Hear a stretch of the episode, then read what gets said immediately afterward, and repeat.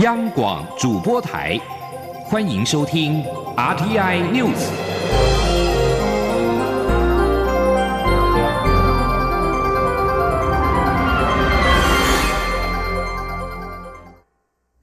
各位好，我是主播王玉伟，欢迎收听这节央广主播台提供给您的 RTI News 新闻。首先带您关注选战焦点。教育部质疑国民党总统参选人韩国瑜的学贷免息证件恐怕有套利之嫌。韩国瑜则表示，教育部把孩子当贼。行政院长苏贞昌今天表示，照顾弱势学生，政府早就在做，参选人不应该想到哪讲到哪。韩国瑜在昨天晚间透过脸书批评教育部担忧套利是不食人间烟火的想法，是把台湾的孩子都当成贼吗？一个学生如果付得起学费，何必自找麻烦去找担保人，再缴交一堆文件申请就学贷款？苏贞昌今天上午出席登山活动受访时表示，蔡英文总统上任以来，对于贫苦家庭、弱势学生的照顾一直在做。放宽学贷申请资格，延长还款年限，也有很多时候是免息，还有给年轻人租屋补助、育儿津贴等等，福利政策方方面面，不是参选人想到哪里就讲到哪里。对于外界质疑苏花改与西滨公路将在明年一月通车是政策买票，苏贞昌回应说：一条路不是上级说哪天通车就哪天通，应该给工作人员多一些鼓励。时代力量党主席徐永明抛出合作的想法，并且希望台北市长兼台湾民众党主席柯文哲对囤房税表态。柯文哲今天表示，合作看项目，如果双方在居住正义政策的主张，现在双方在居住正义的主张是相当的接近。徐永明二号表示，与民众党有合作的空间，但是希望柯文哲对囤房税表态。立委黄国昌也表示，整个第三势力加起来不会输给蓝绿。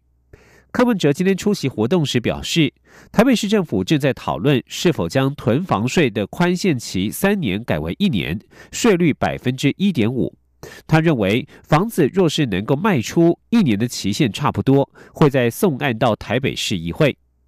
由于徐永明曾经锁定民众党是竞争对手，如今却说双方有合作的空间。柯文哲重申，人活在世界上，不可能每件事情意见都相同或相反。如居住正义政策，民众党与时代力量主张接近，白绿合作破局也不是完全破局，在绿营里面还是有很多好朋友。继续要关心的是财经消息，美元对人民币汇价在八月贬破七元的重要心理关卡。不过，十月中旬，美中贸易谈判传出佳音，双方预计将签署协议，汇价从七点一一元区间上涨至七点零四元。不过，由于美洲贸易战已经影响到中国的经济前景，目前仍有外资金融机构认为，人民币在十一月中旬将贬至七点二元。然而，也有部分的外资银行认为，美洲贸易协议如果朝向正向发展，汇价有机会回回测七元的关卡；如果没有谈成，才可能重新测试到七点二。前天记者陈立信宏的采访报道。美中两国原本预计在十一月举行的亚太经济合作发展组织 （APEC） 峰会期间签署第一阶段美中贸易协议，但由于主办国致力取消峰会，也让美中贸易协议是否出现变数引发关注。不过，美国总统川普一号表示，如果可能，他希望在农业大州爱荷华州和中国国家领导人习近平签署协议。市场对于双方签署协议的乐观指数又大幅扬升。美中贸贸易战从去年三月开打至今，双方打打停停，美元对人民币汇价也跟着起伏。八月，因为川普宣布对将剩余三千亿从中国出口至美国的商品加征关税，美元对人民币一举贬破七元的重要心理关卡，一度贬破七点一元价位，最新汇价在七点零四元。外资金融机构高盛指出，人民币对美元贬破七元之后，外界便认为是中国。靠着货币贬值，以抵消加征关税的冲击。由于中国第三季经济成长仍低于预期的百分之六，人民币将在十一月中旬再贬至七点二元。不过，英商渣打银行则认为，在近期风险偏好回升，贸易谈判又开始回稳，人民币有机会重新测试七元大关。渣打银行财富管理处投资策略部主管刘家豪说：“那如果是在这种背景之下的话，人民币就真的的确很有可能不一定会升破七块钱，但是会偏走升的一个格局，对贸易谈判营造一个比较好的背景因素。哦，这个是人民币的一个看法。那当然，如果这个是一个比较小的小概率的事件，如果这个真的谈不成，又有可能再重新测试七点二这个关卡。这个汇率贬到七点之七点二之后呢，能才能够完全的吸收。现在已经是五千五百亿，这个关税十五个 percent 到二十五个 percent，甚至三十个 percent 不等的贸易的冲击。渣打银行也观察，原本美国在四月和十月会公布外汇操纵国的报告，但至今却迟未发布，应该是和美中贸易协议预计将外汇纳入有关。换句话说，如果双方对协议有共识，美国就会顺势将中国在外汇操纵国名单中的强度降温。中央广播电台记者陈林信宏报道。继续要关注一起意外消息。F 三 F 无动力滑翔机国际公开赛昨天在垦丁举行时，一名美国选手操控的飞机忽然飞落五百公尺开外，砸死了一名游客。由于该名选手拒绝夜间侦讯，要求美国在台协会南下协助，预计今天才会进行笔录。而针对这一起事故的发生，民用航空局则表示，这是属于合法的比赛、合法的飞机，纯属意外，目前只能够交由警方来侦办。肇获的选手 David 曾经获得二零一七年的台湾垦丁台风赛团体冠军，而这一次是第三度来台，操控的滑翔机重达两公斤，台湾遥控。斜坡滑翔机协会理事长曾国栋表示，比赛场地两边各延伸出去最少超过一百公尺，是否突如其来的落落山风酿祸还有待厘清。对此，一度被外界将无动力滑翔机移为无人机的台湾无人机应用发展协会理事长彭博三号受访表示，无动力滑翔机与无人机是并不相同的。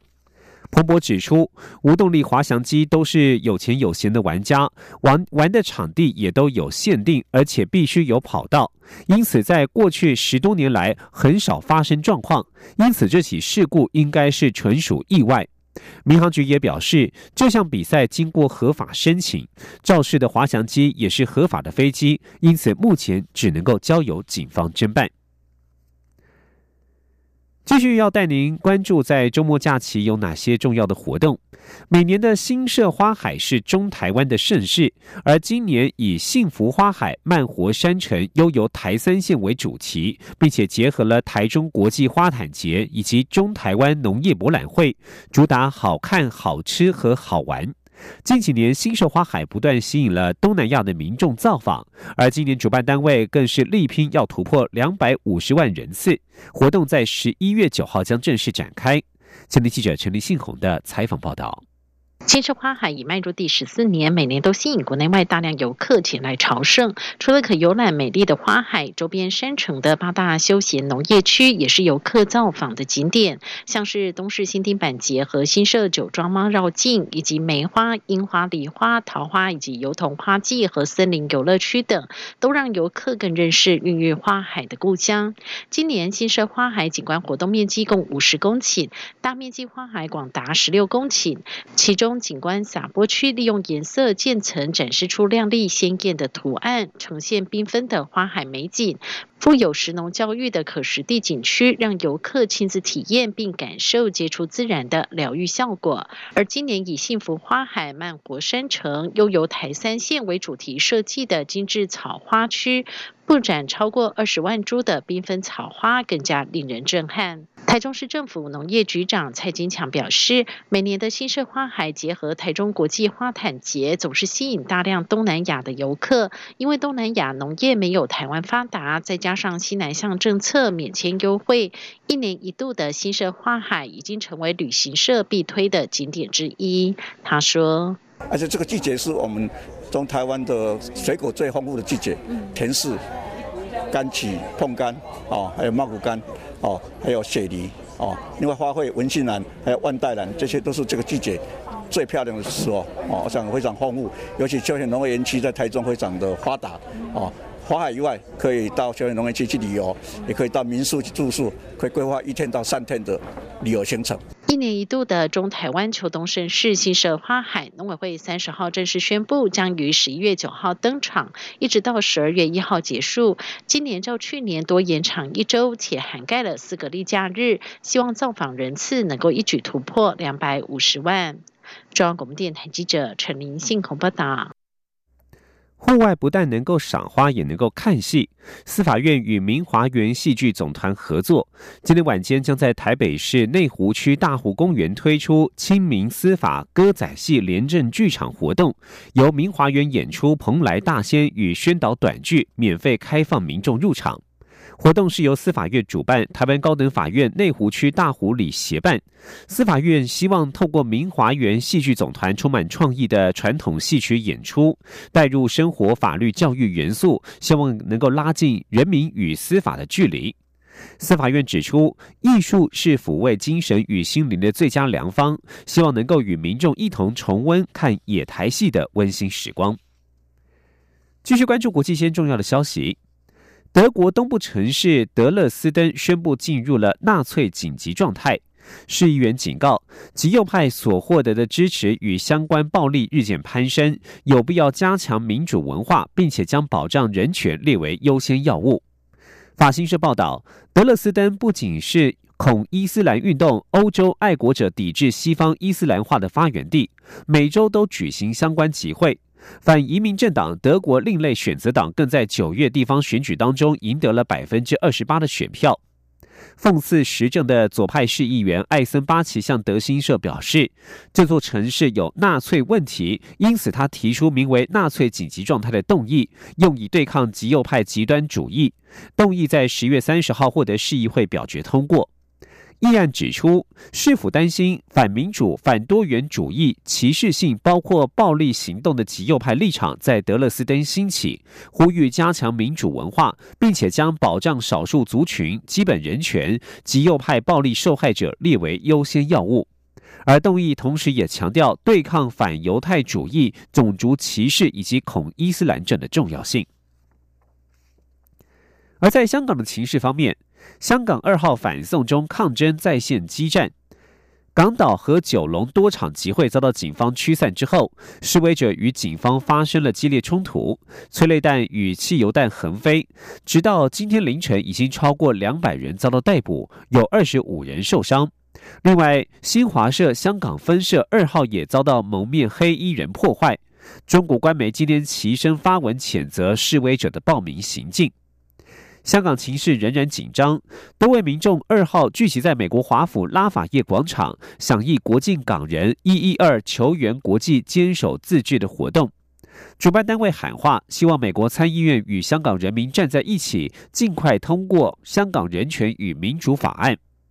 主办单位表示，一一二是国际紧急求救号码，全国有十七个国家，超过。四十个城市选在十一月二号聚在一起举办集会，就是因为香港处于紧急状态。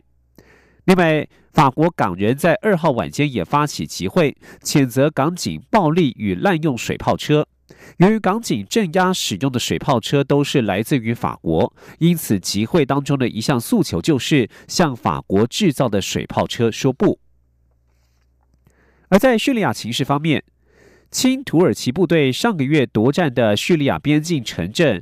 特尔阿布雅德，在二号发生了汽车炸弹攻击，造成了十三死三十伤。安卡拉当局指责库德族民兵人民保卫军犯案。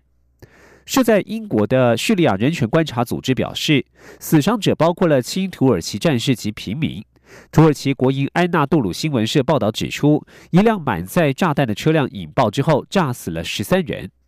在发生汽车炸弹攻击之前，叙利亚东北部经历了相对平静的两周时间，而且土耳其与俄罗斯部队在一天前根据双方所达成的协议，开始联手在当地执行地面巡逻任务。二土两国所达成的协议，目的就是要把库德族民兵驱离土耳其边界。